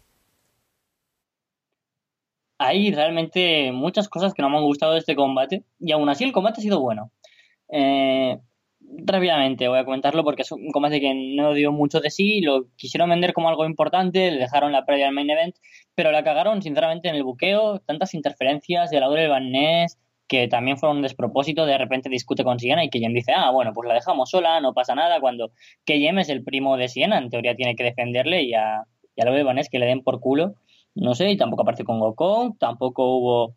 O sea, fue demasiado intrascendental todo lo que sucedió, lo tuvieron como de relleno, pero sin que te des cuenta. Es como en un anime, en una temporada, a lo mejor hay 16 capítulos, hay 8 en los que pasan muchas cosas, y luego 8 en los que nos venden que pasan cosas, pero no. Pues este combate tuvo muchos de que parecía que pasaban cosas que eran importantes, que sumaba, pero no, no aportaba absolutamente nada a un combate en el que otro de los puntos negativos es que yo creo que fue un, un, buen resultado en el que no ganó la luchadora que debería haber ganado vale, está bien que Siena es la luchadora más fuerte, la luchadora que por historia debería haber ganado, puesto que de alguna manera fue la que arrebató el poder a Karen Jarrett, que era la que defendía a sol y sombra su título de Global Force. Y ahora, pues habría estado bien que hubiera ganado Siena, si hubiera aparecido también Karen Jarrett, que dijera, así el título Global Force lo voy a tirar a tomar por culo, me voy a quedar solo con el de Impact, lo desprestigio muchísimo, era todo mi objetivo, pero lo centraron más en Ali y Laurel Van Ness, que eran piezas ni secundarias, eran terciarias en esta historia. Ya tuvieron su momento de gloria en el pre-show, en el momento en el que nadie visualiza los combates, porque a nadie le interesaba esa historia ya. Estaba quemadísima, a nadie le interesa que Jem, ni Kongo Kong, ni Laurel Van Ness, ni Braxton Sutter, ni Mahabali Shera o sea, ni Ali, a nadie le interesa ya nada de eso. ¿Por qué nos fastidian este combate? Tuvimos buenos momentos entre las dos luchadoras, seguramente las, las mejores, pero que el público también venía quemadísimo de anteriormente y estas interferencias no ayudaban para nada a centrarnos en la acción in-ring, por lo que de nuevo, bajón, bajón, bajón en el público, en la gente, por lo menos en mí, que no me acababa de, meter en la evolución del combate. El final llega de repente para mí, eh, con este mist. Luego, eh, Siena, hace trampas delante de los ojos del, árbitro porque, porque con la mano llena de mist le, se le mete los dedos en los ojos a, Rosemary, cosa que implica descalificación, por supuesto, y no pasa nada. El árbitro como, ah, bueno, los pachachos, aquí no ha pachado nada, uno, dos, tres, ha ganado de repente. O sea, un despropósito lo de la victoria de Siena. No fue una buena victoria, no apareció bien la historia que nos querían contar. El final habría sido mejor si hubieran vendido otro rollo, si la única aparición para molestar del lado libanés hubiera sido ahí. Pero creo que fue un desastre en cuanto a buqueo, historia, movimientos en la acción para meternos con otro tipo de personajes. El combate es que lo peor es que no fue malo, pero es que no, no puedo salvarlo de, esta quema porque creo que en definitiva hicieron muchas cosas mal. Ya te digo, si he comentado de forma bastante caótica este combate y con cosas desordenadas y tal, es simplemente porque me estaba durmiendo durante, durante el combate, no sé, me aburrí bastante. Y no he tomado todos los apuntes al respecto que me gustaría haber tomado y está bastante disparejo todo. Pero bueno, sí, el tema este de ver, por ejemplo, a Ali con un palo de kendo corriendo eh, cuando es el, amor del mundo, o sea, es una, mujer que es un amor, por ejemplo, también me, choca bastante. El tema de que puede que el Laurel Valnés contra, contra Ali todavía siga después de esto, tras lo que hemos visto de que ayuda a que salga y todo esto, me quita muchísimo, me da muchísima pereza, me quita, me borra absolutamente de todo. ¿Y qué quieres que te diga? Este combate, la verdad es que tenía bastantes ganas. Tenía ganas de que Rosemary también retuviera el título porque creo que se lo merece. Creo que está haciendo un trabajo espectacular. Y es una de los. en global, de las más grandes estrellas de Impact Wrestling. Y no sé, que ganara Siena de esta forma. Tras este combate horrible. Que, el último que lo único que tuvo prácticamente fue este spot con el Mist, que fue más o menos interesante. Fue algo bastante creativo en cierta forma.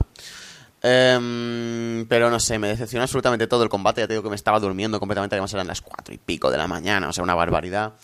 Y nada, no sé, me dio bastante pereza y la verdad es que no es nada destacable. Es uno de estos combates que prácticamente son saltables completamente. Odio decir esto del momento de ir al baño, porque me parece una falta de respeto tremenda, pero es que si, hubiera si hay un combate en el evento para ir al baño, es este, sin ningún, sin ningún tipo de duda. Sí. Luego de esto em, pasamos con Jeremy Boras en el ring, que introduce a Jeff Jarrett, así de forma súper random, súper, no sé. Uno puede pensar, em, no sé, introducirá al que puede ser que sea el luchador que esté en el Hall of Fame, en Bound for Glory, eh, yo qué sé, introducirá nuevos títulos, nos dirá Global Force ahora es Impact Wrestling, eh, no sé, algún tipo de cosa. Jeff Jarrett, eh, bueno, hay tres personas entre los presentes que corea Double J, solo tres. Em, Jarrett nos dice que hace 15 años tuvo un sueño y que ese sueño se hizo realidad, em, que, es, esta empresa, obviamente. Eh, agradece a cualquiera que haya dudado a que la empresa se, em, se convierta en algo tangible, que se haya desarrollado y haya crecido tantísimo. Jeff le dice a Alberto y a Leslie que lo den todo y ya está. Hasta ahí llega el segmento. O sea, como digo, podías esperar una cosa, voy a esperar otra, Jarrett llega, da gracias y se va. Muy bien. Momento, momento sin duda, Love, porque de tantas cosas que podrían haber salido de ahí, no pasa nada. Uno aparece, empieza a hablar de la historia que tuvo un sueño, o han habido cambios, idas y venidas, y ahora mantiene el sueño, y uno dice, bueno, ahora dirá, también tuve otro sueño, fue Global Force y ahora un sueño se ha hecho más grande que otro. Pues no, pasan de eso. He leído muchas cosas, muchísimas esta semana sobre Global Force. Va a ser la hora la que tenga el nombre, la que Impact va a desaparecer. Varias cosas. La primera, entradilla de cada combate donde se ponían los títulos en juego, solo salía Global Force Championship. Mm. No, no ponía nada de Impact. Sorpresa por ahí, que uno, pues interesante, ¿no? Dice, vale, seguramente sea el momento idóneo para anunciar esto pero si lo dejan para las próximas grabaciones es sorpresa, porque eh, leí una rueda de prensa de Ed Norton y Jeff Jarrett, no se menciona nada. Leí en la, página de Tennessee o algo así, en la que hablan sobre este posible cambio de nombre, que lo anunciarían hoy y no dicen nada. Nos llevaban anunciando por YouTube, por Impact, un montón de veces, que esta noche nos dirían quién entrará en Bone for Glory en el Hall of Fame y no nos dicen nada. No sé, yo, yo creo que algo sucedió para cambiar aquí los planes y que Jeff Jarrett pues al menos tuviera ese momento para rellenar y hacer lucir la previa al paper, al main event donde juntarán los títulos de sus dos empresas, pero no sé, fue un poco raro. Yo te digo que me esperaba cualquier cosa, me esperaba eso, que anuncie un título nuevo, que yo que sé, que diga eh, Karen Jarrett te dejo, vuelve con Kurt Angle, yo que sé, cualquier cosa antes de cualquier cosa antes de esto que, que soltó aquí delante de todo el mundo, no sé me resultó bastante extraño eso, con tantas cosas que podría haber anunciado, con tantas cosas que podría haber dicho y no sé, no sé si quieren guardárselo para las grabaciones posteriores, no sé qué narices quieren hacer, pero no sé, me sentó bastante como una patada en el culo tras tanto tiempo de show, que de repente salga Jarrett, que digo, wow, bueno, bueno, a ver, si, si así me animo un poquito después de este combate, nada, no dice absolutamente nada, en fin. Ay, creo que mejor si pasamos al siguiente combate. Fue el main event de la velada. Tenemos este combate por la unificación de los títulos del Global de Global Force Wrestling y el Campeonato Mundial de Impact. Bobby Lashley, el campeón de Impact Wrestling, sale con King Molawall, el cual la memoria colectiva de TNA creo que lo habíamos conseguido olvidar, pero ahora de repente no lo vamos a poder olvidar jamás. Y Alberto el Patrón, que es el campeón de Global Force Wrestling, con su padre Dos Caras y su hermano también, el hijo de Dos Caras, en fin, Memo Montenegro en, en, en NXT barra FCW, en fin, ya sabéis. Eh, Bobby Lashley también sale con su equipo, que supongo que es el entrenamiento de MMA, que es América Top Team, en fin, eh, mucha gente. Don West intenta poner over el hecho de que mm, Bobby Lashley está en superioridad numérica respecto a, respecto a Alberto el Patrón, pero bueno, la gente dentro del Impact Zone parece que se vuelve estúpida y el América Top Team sale. O sea, se va completamente. Por algún motivo eran como ciento y la madre, se van. Dejan vendidos a King Moya y a Bobby Lashley en un dramático suceso. Y ambos intercambian, ya en la acción en ring en sí, ambos intercambian movimientos desde el primer momento. La acción se traslada a un momento fuera del ring, forcejean sobre un esquinero, no sé, es que hay muchísimas cosas. Se me hizo muy pesado este combate. El patrón acaba conectando un superplex tremendo. Lashley se recupera, ataca al patrón fuera sobre, sobre la mesa de comentaristas. Lashley, Lashley lleva la ventaja prácticamente todo el combate. El patrón intenta, a cada rato, intenta mm, meter a, a, Bobby Lashley en el, en el armbreaker. Eh, sin embargo, Lashley se las arregla para levantarse y salirse de, del armbreaker un par de veces, un par o tres de veces. Eh, azota un bombazo tremendísimo sobre la hora en el momento en el que intenta el Armbreaker, Alberto el patrón. La verdad es que es una de estas cosas que Lashley hace que luzcan espectaculares. Lashley sube al esquinero con, con Alberto sobre sus hombros y conecta un Death Valley Driver desde la tercera cuerda. No me esperaba eso para nada. Eh, bastante interesante, uno de los spots más chulos del combate, por así decirlo. Cubre, pero el patrón se libra de la cuenta, solo llega dos. Eh, fuera del ring, King Molawal toma una silla y la deja. Eh, la vuelve a tomar cuando se acerca a dos caras y la vuelve a dejar en el suelo. la vuelve a coger y la vuelve a dejar. Y así como media hora. O sea, no sé narices, no es que no sé qué narices piensa que King Molawal. No sé qué narices hace ese hombre. Pero eso, o sea, se dedica a coger y dejar sillas. Esa prácticamente es su cometido en Impact Wrestling. Eh... eh, sorprende a Patrón con su armbreaker particular. O sea, le copia completamente el finisher a Alberto. Aunque el patrón consigue rodar para quitarse de la llave, Lashley sorprende a Alberto con una enorme lanza, eh, pero esto se salva de la cuenta de tres en el último segundo. Fuera del ring, Dos Caras eh, golpea a King Mo con una bofetada que luce horrible completamente. El pobre Dos Caras tendría que estar ya, vamos, en su casa prácticamente solo. Llega Lashley, empuja a Dos Caras. Eh, obviamente esto hace que Patrón se cabre, lo empuja hacia la rampa. Eh, a Dos Caras, me refiero. Y cuando se dirige Lashley al ring, el patrón lo sorprende con un Ensuiguri desde en, en, el apron, lo entra en el ring, eh, le aplica este foot stomp desde la segunda cuerda que nunca me ha gustado absolutamente nada que hace Alberto y lo cubre para llevarse la victoria y unificar los títulos. A ver, de nuevo, sensaciones muy encontradas, cosas buenas, cosas malas y aquí quizás van a pasar más las malas por la situación de, de main event.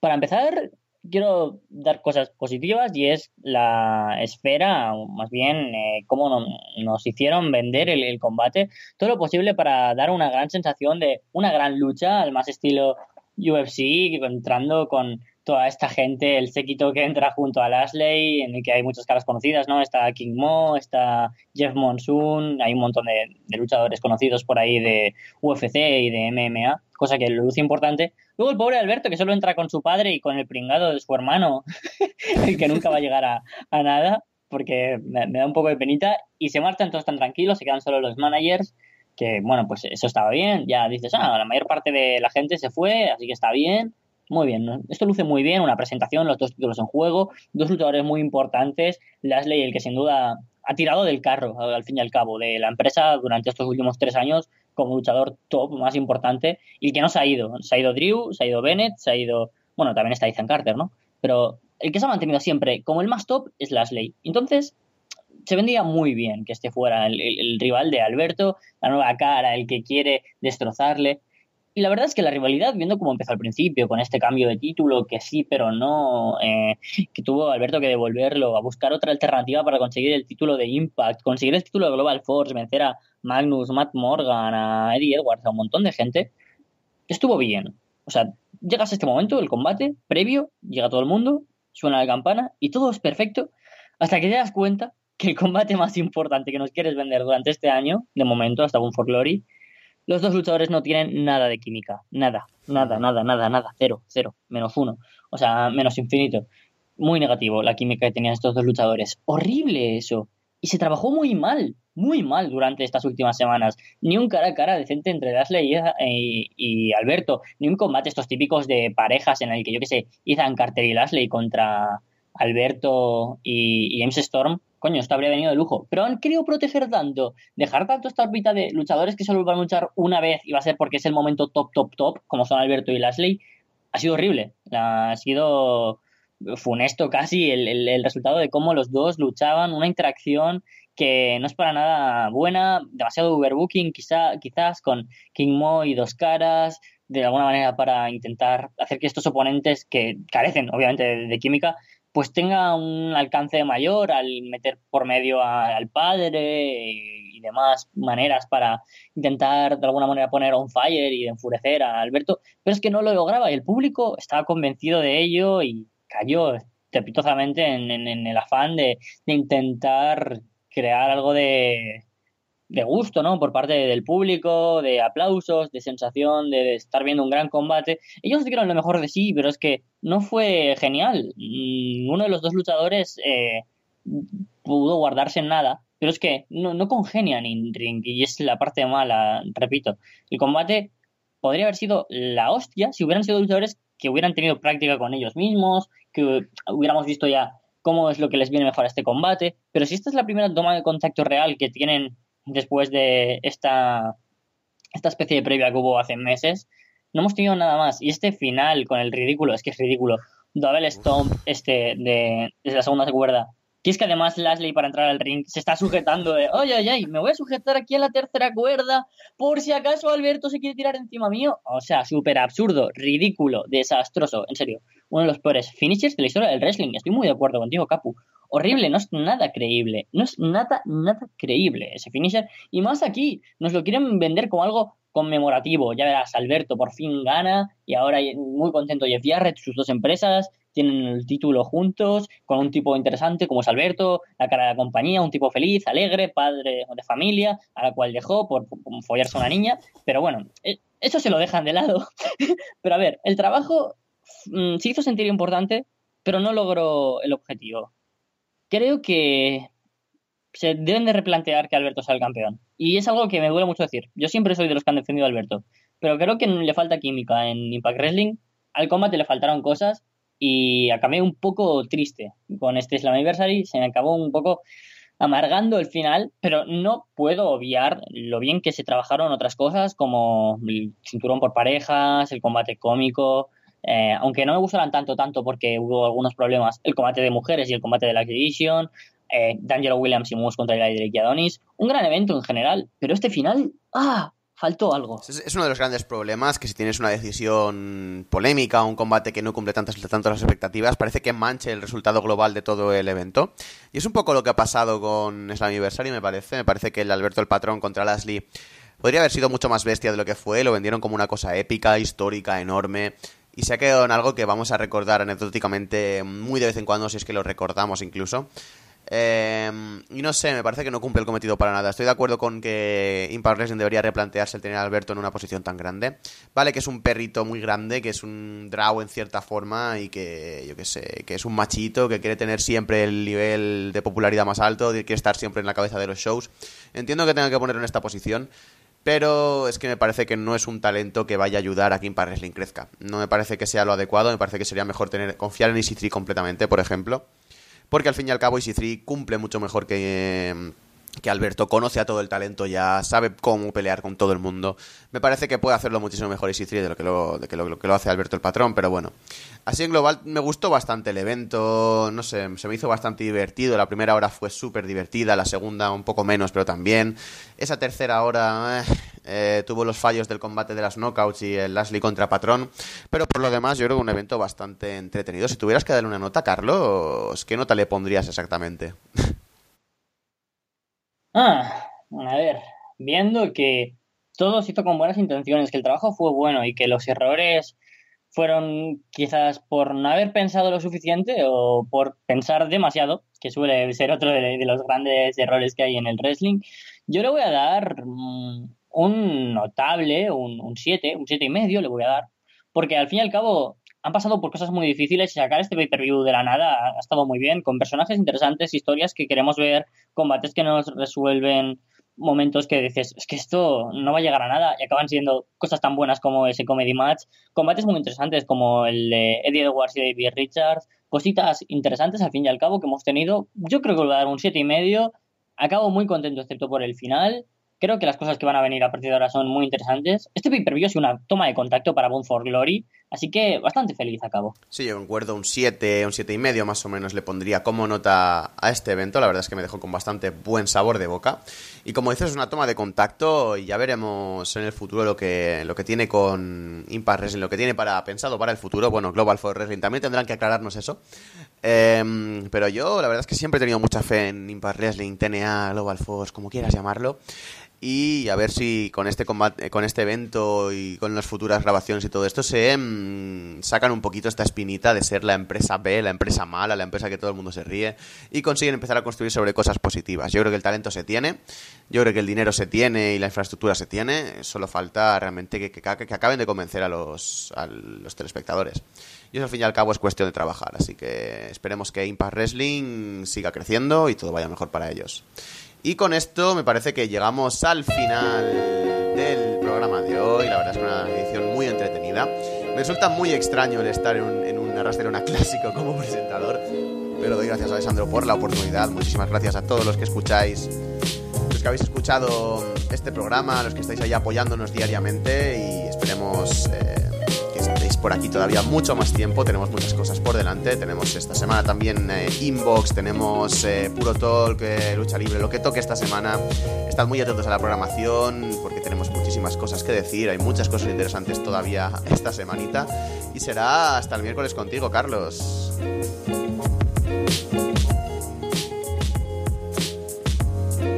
¿Carlos? Se fue me había silenciado, soy, soy un poco tonto. no pasa nada. Quería agradecer básicamente a todos los eh, que han escuchado hoy el capítulo de Anniversary, a toda la fanbase de Impact, que sé que estáis ahí, que nos escucháis semana tras semana, que vamos a seguir comentando cositas de la empresa. Ahora viene algo muy importante, que son nuevas grabaciones, las de verano, nuevo público, nuevas ideas, nuevas conjeturas, historias, rivalidades, cambios de títulos que nos esperan para Impact. Muchas ganas. Boom for Glory aún quedan cuatro meses, más o menos tres meses, bastante largos, así que podemos ir tomándonoslo con calma. Nos vemos el miércoles en Inbox y muchas gracias, eh, Capu. Muchas gracias a ti también, Carlos. Y como decimos, nos será el miércoles con nosotros en Inbox. Estad muy atentos a todo. Muchísimas gracias por estar ahí. Y nos vemos la semana que viene, que será más y mejor.